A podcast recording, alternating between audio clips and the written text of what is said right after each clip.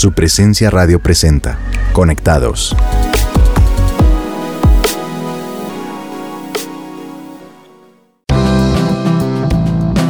Hola a todos nuestros oyentes de su presencia radio, sean bienvenidos a un episodio más de Conectados. Yo soy Pedro Payares y estoy acompañado de mi hermosa esposa, Lucía Aldana. Amor, bienvenida. Hola, hola, muy muy feliz de estar aquí en un episodio más de Conectados de su presencia radio. Estoy muy contenta y hoy hay un tema espectacular, ¿verdad? Así es, y vamos a comenzar con lo siguiente. Yo creo que nosotros como colombianos acá hemos crecido con un montón de dichos, de refranes. Si nos escuchan de otro país, hoy van a aprender algo de nuestra cultura. Por ejemplo, algunos de nuestros dichos son los siguientes. Al que madruga, Dios lo ayuda. O Dios aprieta, pero no ahorca. Te cuento el milagro, pero no el santo. Amor, ¿tú recuerdas algún otro? Uy, sí, muchísimos. Por ejemplo, el papá a uno le decía, búsqueme, busque, que me, que me va a encontrar o que me encuentra. Otro que dice que a caballo regalado no se le mira el colmillo. Así es. Eh, mejor dicho, a Dios rogando y con el mazo dando, ¿no? o este dicho popular que dice, Diosito no castiga ni con palo ni con rejo. Y si nos escuchas de otro país, te contamos que esta frase quizá alude a que el castigo divino no necesariamente es una venganza o una demostración física de la fuerza o poder de Dios, ¿no? Sino que es la consecuencia de un comportamiento inadecuado de alguna persona. Bueno, mientras piensan en más dichos, queremos dejarlos con la nueva canción de su presencia que se llama Despierta. Como en el pasado volverán los que rescataste, a ti regresarán.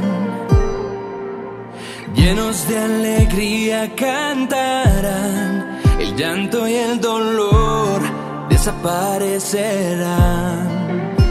Por eso yo no temeré que el hombre pueda hacer. Yo confiaré en mi hacedor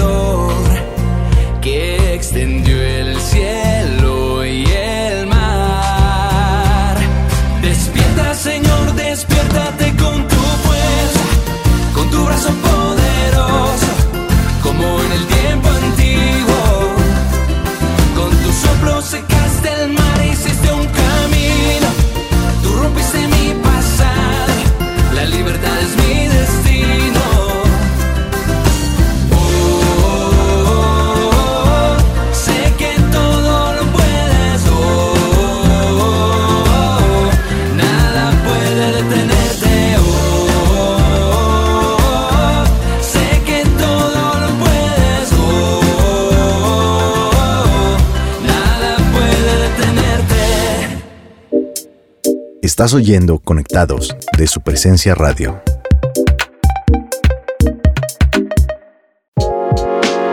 Regresamos a Conectados de su presencia radio y bueno, alguna vez se han preguntado lo siguiente, yo estas preguntas me las he hecho yo muchas veces y son las siguientes. ¿Por qué me pasa esto a mí? O ¿dónde está Dios? Y un inconformismo de ¿por qué Dios no hizo nada? ¿Tú te has hecho esas preguntas, amor, en algún momento? Yo creo que sí, yo creo que todos, el 100% de las personas nos hemos hecho esas preguntas. Pero miremos en el Evangelio de Juan 9, del 1 al 3, que encontramos una historia bien especial. Mientras caminaba, Jesús vio a un hombre que era ciego de nacimiento. ¿Por qué nació ciego este hombre? Le preguntaron sus discípulos. ¿Fue por sus propios pecados o por los de sus padres? No fue por sus pecados ni tampoco por los de sus padres, contestó Jesús. Nació ciego para que todos vieran el poder de Dios en él. Tremendo. Pues esa es nuestra tendencia normal, es buscar el por qué pasan las cosas. Entonces razonamos que si hacemos una cosa mal, entonces nos van a pasar cosas malas. Pero tenemos que tener en cuenta que Dios no tiene una libreta de apuntes registrando lo malo que estamos haciendo. A veces lo imaginamos, pero así no es nuestro Dios. Así es. Y detrás de cada argumento, pues aparecen pensamientos repetitivos que se convierten en fortalezas mentales o creencias fundamentales. Estas creencias determinan la perspectiva que tenemos de la vida. Por ejemplo, comenzamos a creer que si no pasa algo bueno en mí o en mi familia es porque no lo merecemos o no lo merezco. Y es aquí el momento de aprender a recibir de la misericordia de Dios todos los días. Todo lo que tenemos es por regalo de Dios, no porque lo merezcamos o no.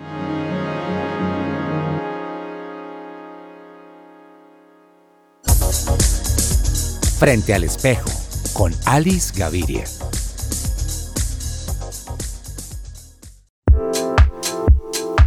No usar medias es un delito. De moda. La moda cada vez es más libre y vemos cómo poco a poco hombres y mujeres han dejado prendas y calzado muy formales para llevar sin desenfado prendas más casuales. Tan casuales que hemos visto que han dejado de ponerse medias o usarlas como no corresponde. Así que hoy vamos a despejar este gran misterio, o mejor, este delito de moda. Como experta te cuento que la regla en vestuario, protocolo y etiqueta dice que entre más formal sea la ocasión, como trabajo, citas con clientes, reuniones de negocios, presentaciones y exposiciones, tanto hombres como mujeres deben llevar medias puestas. En el caso de las mujeres que usan falda en ocasiones formales, deben usar medias veladas, preferiblemente opacas y no brillantes. Y para los hombres, medias en colores oscuros. Nunca se usan medias más claras que el pantalón. Otra opción, muy de moda para los hombres, es usar medias con estampados. Seguro resaltarán tu estilo. Mi recomendación es que si las usas con traje, el estampado y el color de tus medias deben combinar con el color de tu pañuelo, corbata o corbatín. ¿Cuándo no usar medias? En climas muy cálidos. Pero para que esto se vea bien, los zapatos tienen que ser informales. En hombres pueden ser mocasines, zapatos de amarrar o unos tenis. Y en mujeres, sandalias, zapatos despuntados o destalonados. Y también unos cómodos tenis. ¿Y las medias veladas se siguen usando? Claro que sí. Adicional, te aportan muchos beneficios como mejorar tu circulación, disimular la celulitis. Son de gran ayuda cuando no estás bronceada también ejercen control sobre ciertos gorditos como los conejitos, el abdomen o los gorditos que salen en la parte baja de la espalda por usar prendas descaderadas, muy apretadas. Las medias veladas, al tener diseño o textura, pueden hacer más llamativas tus piernas, creando looks maravillosos y haciéndote ver con más estilo. Ahora, las medias veladas no se usan con prendas informales como jeans, leggings y en este caso es mejor usar medias cortas, destalonadas o solo punteras que ya las venden en el mercado. Es una opción no usar medias veladas cuando tienes una ocasión importante como matrimonio, siempre y cuando tu traje lleve una falda midi que va hasta la mitad de la rodilla o maxi falda que es una muy larga y va hasta los tobillos. Pero si te sientes más cómoda y con menos frío, usa medias veladas. Así que queda despejado el misterio. Si no llevas medias es por tu despiste o por tu falta de tiempo.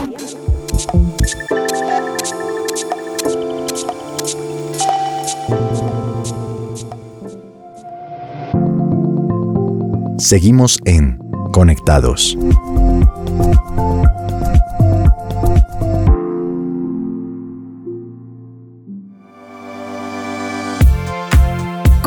Con Conectados de su presencia radio y seguimos hablando de si merecemos o no lo bueno o malo que nos pasa.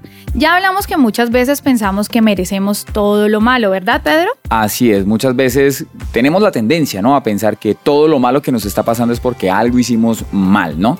Pero algunos creen que si están en la cima es por su esfuerzo propio, que es todo lo contrario, ¿no? Por su propio mérito, por su preparación, por su inteligencia, sus conexiones y porque lo merecen. Venimos de una cultura religiosa donde nos enseñaron que si te portas bien, consigues lo que quieres. Y si te portas mal, pues vas a sufrir. Y aunque esto eh, puede tener algo de verdad, nos obliga a ver que merecemos las cosas y no siempre es así. Así es, creemos que siempre hay que hacer cosas para ganar el favor de Dios. Por ejemplo, voy a la iglesia, entonces Señor, me merezco ese carro. Como no me pierdo ninguna reunión de la iglesia, pues ese contrato tiene que ser mío, ¿no? Así es. O cuando las cosas no salen como lo hemos planeado, la fe se ve afectada y a veces esa fe comienza a agonizar. Podemos obsesionarnos buscando las razones o, o culpables de lo que nos pasa. Pero no siempre hay razones ni culpables, pero sí oportunidades de ver a Dios obrar en aquello que nos está pasando. Veamos a Pablo en Romanos 5, del 3 al 5, que él dice, nos alegramos al enfrentar pruebas y dificultades porque sabemos que nos ayudan a desarrollar resistencia y la resistencia desarrolla firmeza de carácter y el carácter fortalece nuestra esperanza segura de salvación y esa esperanza no acabará en desilusión, pues sabemos con cuánta ternura nos ama Dios, porque nos ha dado el Espíritu Santo para llenar nuestro corazón con su amor. Pablo en otro texto nos afirma esta premisa. Es en 2 Corintios 4, versículo 17, y dice lo siguiente, las dificultades que tenemos son pequeñas y no van a durar para siempre, pero gracias a ellas Dios nos llenará de la gloria que dura para siempre, una gloria grande y maravillosa. Yo pienso que aunque es difícil, debemos dejar de buscarle razones a lo que estamos viviendo y confiemos que Dios tiene el control de todo y que algo bueno va a salir de todos esos momentos difíciles que estamos viviendo.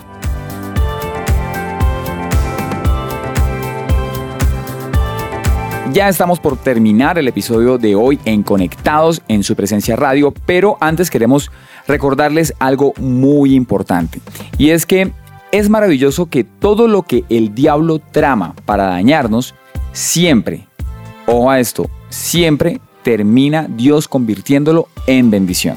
Completamente de acuerdo, pues cuando vemos la enfermedad, Dios ve un milagro. Cuando vemos tormentas, Dios ve la oportunidad para abrazarnos y protegernos. Cuando vemos tristeza y depresión, Dios ve gozo por medio de su espíritu.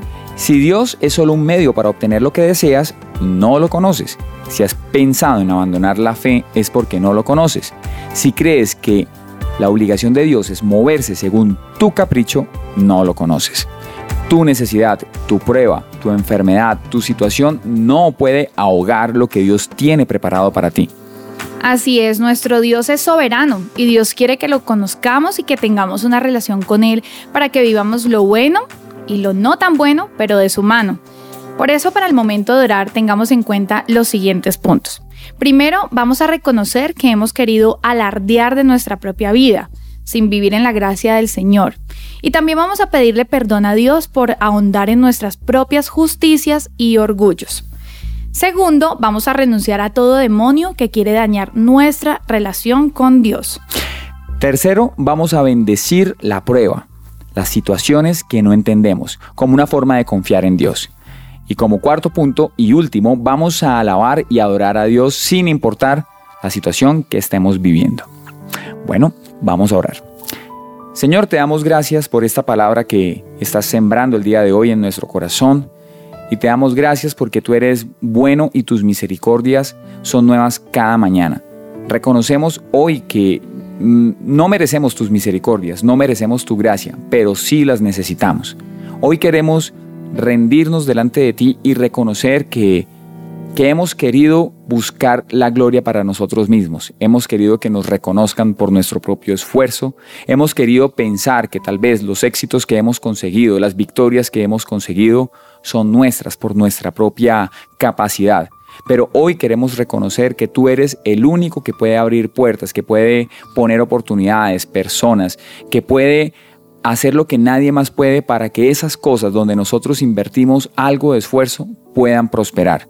Queremos reconocer, Señor, que gracias a ti es que nosotros podemos salir adelante, que gracias a las oportunidades que tú nos das es que nosotros podemos conquistar y obtener victorias. Hoy queremos rendirnos delante de ti y pedirte perdón, Señor, porque nosotros nos hemos hecho orgullosos debido a aquello que hemos conseguido o que hemos logrado, pero también reconocemos que nos hemos frustrado y que hemos encontrado el fracaso debido a que muchas de las cosas que hemos querido hacer no han salido bien y pensamos que es a causa de nuestra propia incompetencia y nos dejamos caer en la desesperación, en la desesperanza e incluso pensamos en abandonarte, en dejar de confiar en ti y dejar de creer en ti. Señor, hoy renunciamos a todo espíritu maligno que quiere dañar mi relación contigo, nuestra relación contigo. Queremos, Señor, en el nombre de Jesús, confiar nuevamente en que tú eres bueno todo el tiempo, en que todo lo bueno que conseguimos, todo lo bueno que podemos hacer, lo grande, lo pequeño, esas cosas cotidianas vienen por tu gracia y por tu misericordia y renunciamos a todo lo que quiere engañarnos, a todo espíritu que quiere eh, mentirnos acerca de tu bondad, de tu poder y de tu soberanía. Padre, mm, tú más que nadie conoces nuestras pruebas, lo que nos duele, lo que nos cansa, lo que nos aflige. Hoy te pedimos que aunque no podamos ver con nuestros ojos físicos, que no hay salida, que esto nunca va a acabar, que esto nunca va a terminar, que podamos ver con nuestros ojos espirituales que tú estás obrando, Señor. Permítenos ver por la fe que tú estás en control de cada situación. Te pido que aunque no podamos entender, aunque no tengamos fuerzas, nos ayudes a sacar ese ánimo, esa fortaleza para bendecir estas pruebas que estamos pasando, porque sabemos que en algún momento todo esto va a pasar y tendremos la oportunidad de verte glorificado en medio de estas circunstancias.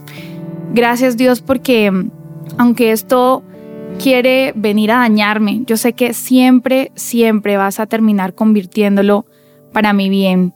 Y sé que voy a salir aprobada de esta prueba. Y voy a hablar del Dios que me salvó, que nos sanó, que me protegió y me ayudó. Por eso hoy bendecimos esta prueba y queremos adorarte y levantar nuestras manos a pesar de la circunstancia que estamos viviendo, darte gracias porque tú estás en cada necesidad y porque jamás me has abandonado. Aunque el dolor haya empañado mis ojos, tú siempre has estado ahí.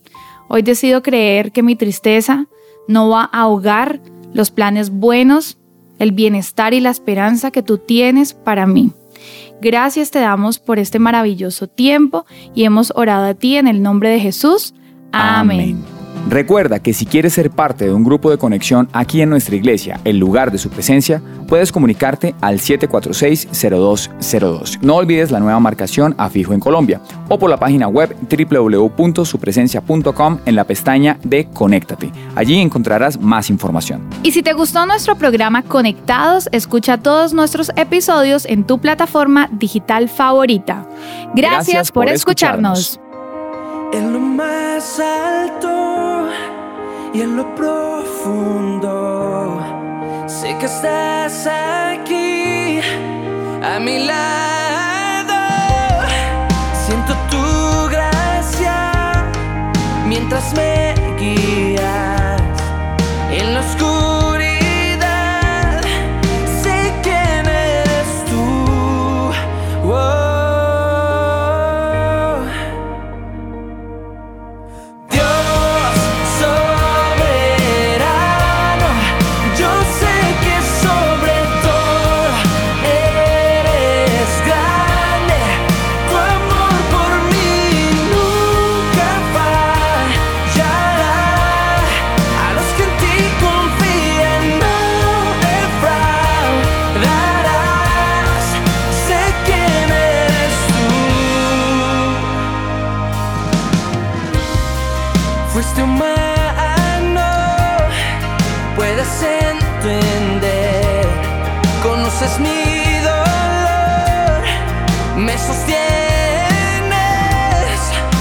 las